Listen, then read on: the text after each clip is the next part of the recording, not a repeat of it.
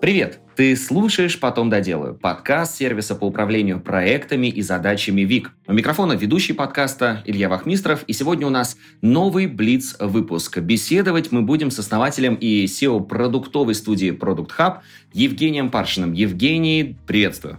Привет, привет, Илья. Привет, ребята.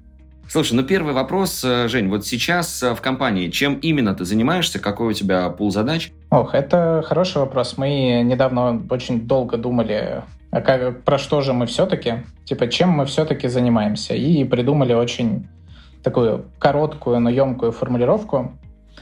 И она звучит примерно следующим образом. Мы помогаем через прикладные продуктовые исследования быстрее расти устойчивым компаниям, а амбициозные идеи конвертируем в успешные продукты, делая при этом это все как для себя. Вот мне кажется, это, короче, максимально отражает четко то, чем мы занимаемся. Короче, продуктовые исследования. Пользователи изучаем рынок, конкурентов и так далее. А, а на твоих плечах какой пол задач? То есть это продумывание стратегии, планирование, да, там миссии, ее э, определение? Да, да, но мы как бы существуем примерно года три. Это слишком мало времени для того, чтобы как бы считаться зрелой компанией. Но мы где-то на пути к этому, и поэтому я стараюсь себя как бы сейчас перекладывать много операционки на команду и думать как раз про стратегию, про миссии, про вообще куда мы хотим двигаться, кто мы вообще по жизни и все такое. Супер. А планируешь ли ты свой э, день заранее? Используешь ли какие-то методы тайм-менеджмента, возможно?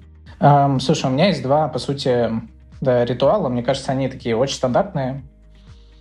У меня, к сожалению, есть привычка работать по выходным. Uh, и вот там один из рабочих выходных дней — это воскресенье. И я как бы вечером в воскресенье не спеша сажусь э, делать какие-то дела. Ну и заодно смотрю, как бы, а что у меня на следующей неделе разгребаю календарь, ставлю встречи, про которые я забыл, убираю лишние, дислайню те, которые не пойду, ну и так далее. Вот, это вот то, что я делаю как бы на неделю. И э, вечером следующего дня я тоже как бы еще раз валидирую все встречи, проверяю их и так далее. Короче, мне кажется, это кажется такой базовый какой-то набор. Супер, но он обязательно у тебя, то есть ты стараешься не пропускать вот эти вот базовые вещи. Да, тут же какая история, ну типа очень много встреч, супер большая загрузка, и как бы не управляй ты календарем, твоя жизнь превратится в ад, в буквальном смысле этого слова. Ну, типа, э, очень частая ситуация, когда у тебя там в параллель четыре встречи идут, и э, в моменте, когда все эти встречи начинаются, у тебя уже нет времени подумать, а куда тебе идти, и тебе нужно, безусловно, про это подумать заранее. Ну и там как бы ты начинаешь фокусироваться на важном, расставлять приоритеты, что для тебя важнее, где ты нужен, где ты не нужен, где команда без тебя что-то решит, ну и так далее. Ну вот, иначе как бы никак. А, вот насколько много таких точек, которые пытаются тебя расфокусировать, так скажем, да, то есть, может быть, это различные проекты, различные направления, и как вот в этом многообразии все это дело совмещать и все-таки не теряться эффективно работать? Это это очень сложный вопрос, мне кажется, про который можно говорить очень долго. Ну, типа, базово, как бы, э, если вопрос про эффективность, то эффективность, она, как бы, э, в моем случае зиждется в основном на э, мотивации. Вот, и это, с одной стороны, огромный плюс, с другой стороны, огромный минус. Ну, типа, ты на мотивации можешь достаточно долго ехать, быть суперэффективным, работать по 13 часов в день, вот, но в какой-то момент, как бы, приходит конец, а, и ты начинаешь получать сигналы. Сигналы могут а, приходить как бы с разных сторон. Тебе может слать сигнал организм, тебе может слать сигнал семья, что типа, чувак, что-то идет не так. И у меня буквально месяц назад а, такие сигналы начались. Вот, правда, сигналы прилетели не от семьи, это по здоровью, ну, типа, там, не знаю, головная боль, напряжение, болят икры, ну, какие-то вот такие, короче, штуки от, от организма, которые говорят, типа, чувак, кажется, что-то идет не так, работать по 13 часов каждый день, это too much, надо с этим что-то делать. Ну и вот, и как бы, когда это происходит, и ты, не знаю, там, просыпаешься с головной болью с утра, ты, очевидно, не можешь быть эффективным, потому что, ну, типа, ты думаешь вообще, как бы, как, как выжить в этот день, потому что головная боль прям убивает.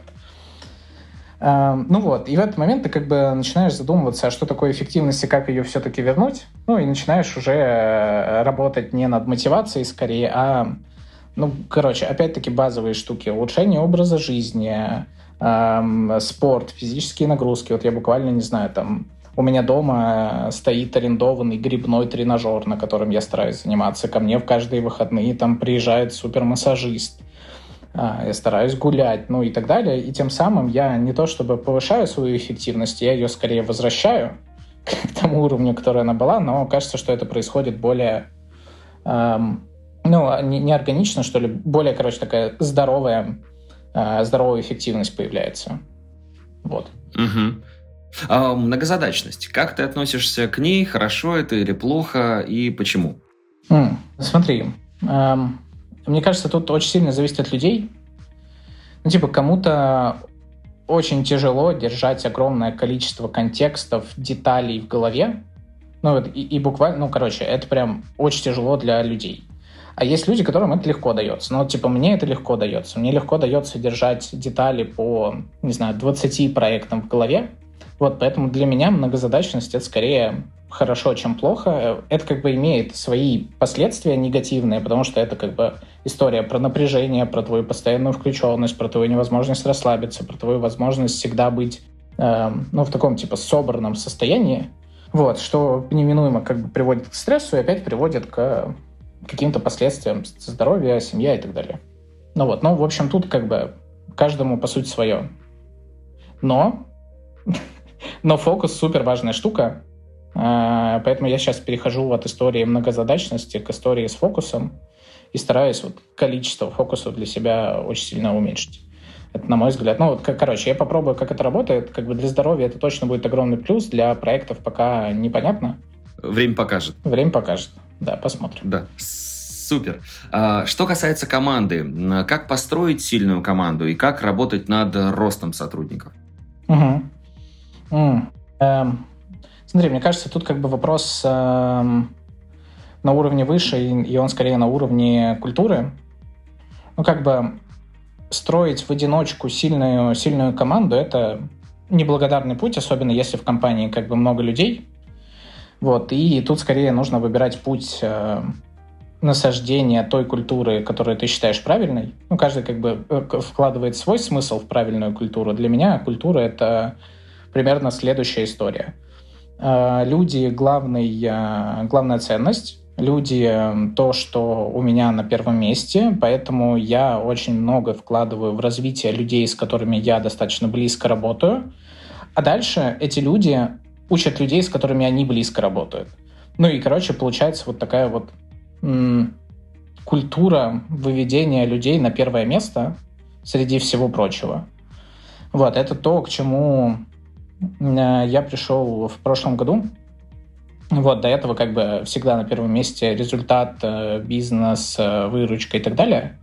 Вот, а сейчас все-таки люди вышли на первое место, потому что это, по сути, главный актив, который движет и, и бизнесом, на самом деле. Изменения уже заметны после такого, после такой внутренней трансформации? Эм, с теми людьми, которые, с которыми я, ну, вот прям вплотную работаю, безусловно, как бы там очевидный рост ну, как с точки зрения там, личностного развития людей, так и с точки зрения эффектов этого развития на меня. Ну, то есть люди становятся более самостоятельные, люди могут э, делать что-то абсолютно без меня, люди э, принимают решения без меня. Ну, короче, для меня там огромное множество просто последствий положительных. Для людей, в общем-то, тоже. Недавно с э, человеком, с которым мы которого я, которому я помогаю развиваться, мы вот как раз эту тему обсуждали. И мы недавно оценивали его прогресс э, за три квартала. Вот, и он говорит, что типа, офигеть, э, я помню себя 9 месяцев назад и смотрю на себя сейчас. Это, короче, два разных человека. Как с точки зрения софтов, так и с точки зрения хардов, так и, короче, вот, наверное, все-таки софты основное, но, в общем, офигеть, какие изменения на самом деле. И это прям супер радует. Но это долгая и сложная работа с людьми, в которую нужно очень сильно э, вкладываться в первую очередь эмоционально. Вот, и мы, наверное, чуть позже поговорим про то, как я подхожу к развитию людей, но базово, короче, такая сложная эмоциональная штука, которая кроме эмоций еще отнимает времени, поэтому нужно идти осознанно в это. В, в это. Вот хочется сразу, да, как раз в дополнение спросить, каким образом у вас это происходит? То есть это обмен личным опытом, знаниями, либо это, возможно, какие-то обучения, мастер-классы, тренинги? Вот как у вас это устроено? Смотри, у нас это устроено примерно следующим образом. Мы в меньшей степени развиваем харды, потому что ну, типа, стараемся брать чуваков, которые, у которых это достаточно неплохо развито, и как-то вот прям отдельно фокусировать внимание на развитии хардов, ну, не требуется. У нас как бы есть продукты, там, менторы, место, где можно научиться, ну, и, короче, в общем, люди там, по сути, как-то сами развиваются. Для меня куда важнее история с софтами, потому что базово как бы софты очень сложно раскачивать. Почему софты сложно раскачивать? По сути, причины на самом деле три. А, как бы отсутствие четких границ. Вот в случае с хардами там как бы все понятно. Есть четкий набор знаний, а, которым нужно обладать для выполнения задачи. А у софтов таких границ нет, и часто вообще как бы сложно понять, что именно развивать, как это делать, и ну, типа, как через развитие софт-скиллов добиться какого-то прогресса э, в общем и целом. Вот. Вторая часть — это психология потому что часто какие-то внутренние психологические проблемы усложняют развитие софт-скиллов. А, например, не знаю, есть люди, которые там типа часто злятся. Вот, им очевидно, что будет сложнее освоить навык по контролю эмоций каких-нибудь, не знаю, условиях стресса и так далее. И это, очевидно, какая-то там психологическая проблема, с которой э, я при развитии людей, безусловно, стараюсь помочь, но кажется, что там уровень таких типа э, глуб- глубокой работы в терапии часто.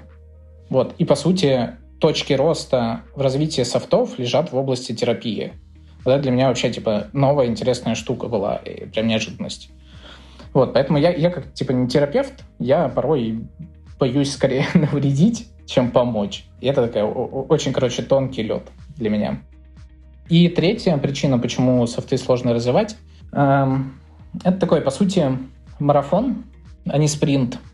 Потому что, ну, как бы вот там, не знаю, ты решил раскачать какой-нибудь hard skill, две недели поупарывался, и вот ты как бы уже мастер, фломастер э, юнит-экономики.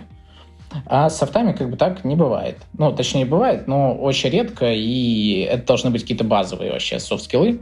Вот, софт-скиллы нужно развивать долго, сложно, упорно, тратя на это много времени, эмоций, рефлексировать, думать про это, ковырять и так далее. Вот, и как бы в целом не все люди готовы к таким марафонам. И я видел как бы несколько кейсов, когда люди такие, ну нет, спасибо, три месяца прошло, достаточно, я как бы результата особо не вижу, давай остановимся. Ну вот.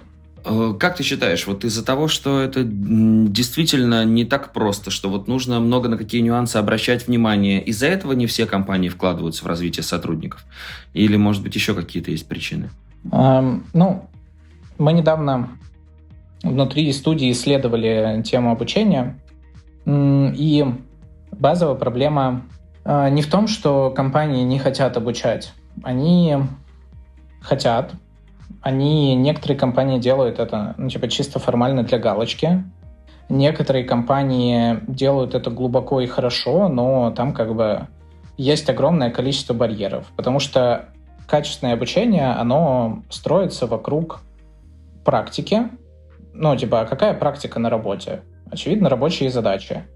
И вот как тебе встраивать обучение в рабочие задачи, вот, на мой взгляд, вот это вот самая сложная задача, и это то, там, что нам подтверждают, собственно, сотрудники, которые занимаются обучением внутри компании, встроить обучение в компанию, в рабочие задачи.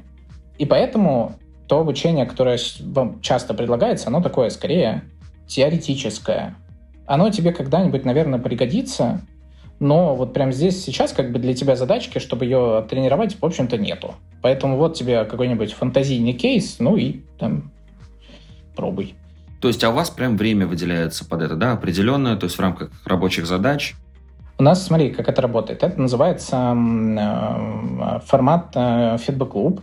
Это формат э, развития софтов, который направлен на глубокую рефлексию себя, своих действий и последствий в определенных обстоятельствах. Работает он в формате двухнедельных спринтов, Э, каждый спринт заканчивается звонком с ментором, ну и обсуждением рефлексии менти. Вот. Для развития вот ребята, которых я развиваю, выбирают примерно там от 3 до 5 навыков, иначе фокус теряется, эффективность падает и так далее. И вся работа над развитием, она строится вокруг рабочих задач. Вот исключительно вокруг рабочих задач. Допустим, не знаю, э, у меня э, какой-нибудь страх, ну, не знаю, я стрессую на встречах с клиентом. Прям встреча с клиентом вызывает много стресса. И у человека есть такая зона для развития, есть встречи с клиентами, и он на этих встречах, по сути, этот навык раскачивает. Ну, типа, провел встречу, и дальше после встречи он начинает записывать. Так, блин, почему я вообще боялся? Что происходило? Вот тут я запнулся. Вот тут э, у меня начала дергаться рука. Вот тут я начал нести какую-то чушь. Почему? Почему так произошло? Что? Об чем я в этот момент думал? И так далее. Вот, примерно так. Ну, то есть, это просто такой один из примеров, но таких примеров прям очень много. В общем, базово как бы софты, они строятся вокруг рабочих задач. Круто, круто. А, Жень, ты уже обмолвился о том, что организм э, дает ответную реакцию на 13-часовой рабочий день. Можешь ли это ты назвать выгоранием? Или выгорание у тебя по-другому немножко проявляется? И проявляется ли? Когда последний раз это было? Тема выгорания – это очень интересная штука. И я очень глубоко в эту штуку погружен, потому что у меня вот кроме вот этой вот продуктовой студии есть еще и приложение по борьбе с выгоранием, которое мы запускаем не в России, к сожалению, к счастью, неважно, в мире. Эм, вот, и это можно считать, безусловно, выгоранием. Я там типа регулярно прохожу тест на выгорание. Тест называется тест э, Маслач. Это клевый тест, который прям очень хорошо раскладывает э, на определенные области, короче, области выгорания. Вот, я регулярно этот тест прохожу, и у меня как бы там то меньше, то больше. В целом я плюс-минус э, желтой зеленой зоне. Вот, и не то чтобы сильно выгораю. И тут как бы очень важный момент. Я очень много про это думал, очень много про это размышлял, почему так, что типа, не знаю, кучу, много лет работаю по 13 часов, но еще не выгорел. Почему так? И я для себя ответ находил в, в том, что мне очень интересно то, чем я занимаюсь. Вот прям очень интересно. И несмотря на то, что я делаю это 13 часов, меня это не, не так, чтобы прям я очень сильно устаю от этого, и мне хочется это бросить и так далее. Короче, очень люблю то, чем занимаюсь. Супер, это такой, да, основной э, совет по поводу того, как оставаться продуктивным, или что-то еще используешь? Вот да, может как раз там занятия спортом, да? Как оставаться эффективным? Смотри, мне кажется, я как бы э, сам на пути к э, поиску ответа на этот вопрос. Я пытался его решить с э, нескольких сторон. Я ходил к но в основном это были неврологи, по сути, люди, которые отвечают за твое, ну, наверное, психологическое здоровье в том числе. Вот, ну и там как бы были советы из Космополитена в основном, ну, типа, чувак, гуляй, чувак, ну, не знаю, ешь правильно, пей 2 литра воды и так далее.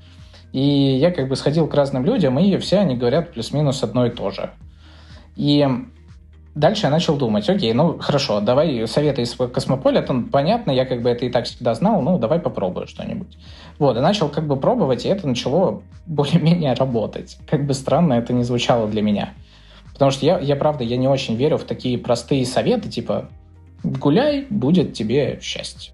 Вот, а это, оказывается, на самом деле работает. Но у меня это хорошо сработало в комплексе. Я, кроме того, что как бы начал э, гулять, я сменил все матрасы, подушки, стал лучше спать. Я поставил кондиционеры там, где этого не хватало, чтобы управлять э, климатом. Я арендовал тренажер. Я начал э, там какие-то, не знаю, витаминки пить, которых мне не хватало. Я начал делать массаж я начал делать еще что-то, я начал следить за питанием. Ну, короче, вот это вот все в комплексе как бы при, приносит какие-то результаты. Мне кажется, я как бы далек еще от той точки финальной, что типа, да, я познал эффективность и надел как бы черный пояс, но какие-то определенные подвижки есть, и вот такие вот простые советы, они на самом деле работают. Супер, поэтому, да, уважаемые слушатели, нужно попробовать, да, прежде чем искать что-то более сложное. Возможно, сработает уже это. А, что у тебя с work-life балансом? Обычно, когда люди говорят, что очень любят свою работу, и 13-часовой рабочий день их, в общем, из колеи не выбивает, они говорят, что, ну, как бы и work-life баланса-то никакого особо нет. Ну, в общем, работа, она не является, да, тем, что сильно напрягает. Вот у тебя как обстоят дела? Есть ли четкое разделение между работой и личной жизнью? Смотри, буду как бы откровенен, нет. А, это как бы, я, ну вот, история с 13-часовым рабочим днем, она как бы всем хороша, кроме того, что это 13-часовой рабочий день. Вот, и с учетом того, что у меня э, э, почти 8 месяцев назад э, появился первый ребенок, я начал задаваться себе чаще вопросом вообще, а как меньше работать. И очень много думал про это, размышлял об этом, и в итоге ничего с этим не делал. И я начал решать эту проблему как бы с другой стороны. Я пошел в терапию первый раз. Для меня, у меня как бы вообще опыта в терапии не было. И я хотел через э, терапию найти для себя ответ на вопрос, почему я так много работаю. А, и мы нашли ответ, почему так происходит. Базово там как бы история с установками. Вот, допустим, детали сейчас какие, это не так важно, но история с установками. То есть это какие-то э, психологические особенности, и ну, вот мы как бы сейчас над ними работаем, и это все как бы неминуемо рано или поздно приведет к тому, что я перестану работать 12 часов. И вот мы созваниваемся с терапевтом, работаем над этим. Супер. А есть ли у тебя хобби? Я на этот вопрос отвечаю всегда по-разному. В те моменты, когда мне стыдно, что у меня нет хобби, я говорю, что собираю лего и э, учусь кататься на мотоцикле. Вот. А сейчас я говорю, что у меня хобби нет, и мое хобби — это работа и все остальное свободное время я стараюсь проводить с семьей, поэтому хобби просто нет. Это как бы не хорошо, не плохо. Принимаем как данность. Да, да, да, да. А, можешь ли ты рассказать нам про какую-нибудь свою ошибку, которая когда-то в твоей жизни произошла, к чему-то она привела, но и чему-то научила? Какие выводы ты из нее сделал? Ошибка, ошибка, ошибка. Слушай, да, э, ты знаешь, я типа не пытаюсь вспомнить ошибку, ну, хоть какую-нибудь ошибку, я пытаюсь среди огромного количества ошибок, ошибок выбрать ту, которая наиболее важная. Слушай, не знаю, сложно выделить что-то конкретное. Мне кажется, тут важно скорее отношение к ошибкам, толерантность к ошибкам и, и взгляд на ошибки в целом. Ну, типа, у меня множество ошибок, как с точки зрения запуска продуктов, развития продуктов, э, карьерного трека, такая, короче, куда как бы не копни, ошибок этих э, можно выкопать огромное количество. Базово тут очень важно то, как я к этому отношусь. Я к этому отношусь очень спокойно. У меня, мне кажется, лет 5-6 назад я как-то развил в себе толерантность к ошибкам. Ошибки перестали быть для меня чем-то, не знаю, таким бесполезным, зазорным, чем-то, о чем нельзя рассказывать. Вот, и я начал относиться к этому как к возможности для э, роста, рефлексии, выводах и так далее. Вот, поэтому, короче, мне не был... супер сложно что-то конкретное выделить тут. Ну, не было такого момента, когда там руки опускались из-за этого и хотелось все бросить. А, да, проработал ошибку и вперед. Да, ну нет, смотри, тут как бы у меня такие периоды случаются регулярно раз э, в три месяца, на три дня меня я выпадаю, руки опускаются, вообще делать ничего не хочется. Это как бы просто тоже регулярная история. Все? Да, да.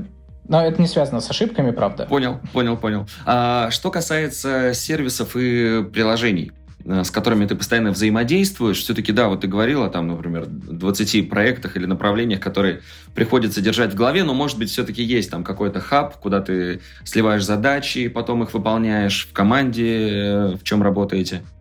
Um, смотри, я, у меня было несколько подходов um, um, введения всяких заметок. Я использовал разные приложения, разные продукты для этого, но в итоге ничего для меня не работает так хорошо, как работает Telegram.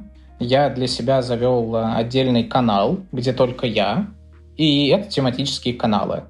Там тематический канал задачи, куда я сливаю задачи, тематический канал терапия, куда я сливаю заметки по терапии, тематический канал еще какой-то, ну и, короче, вот список каналов по разным темам куда я вот скидываю абсолютно все, и для меня это прям супер хорошо работает.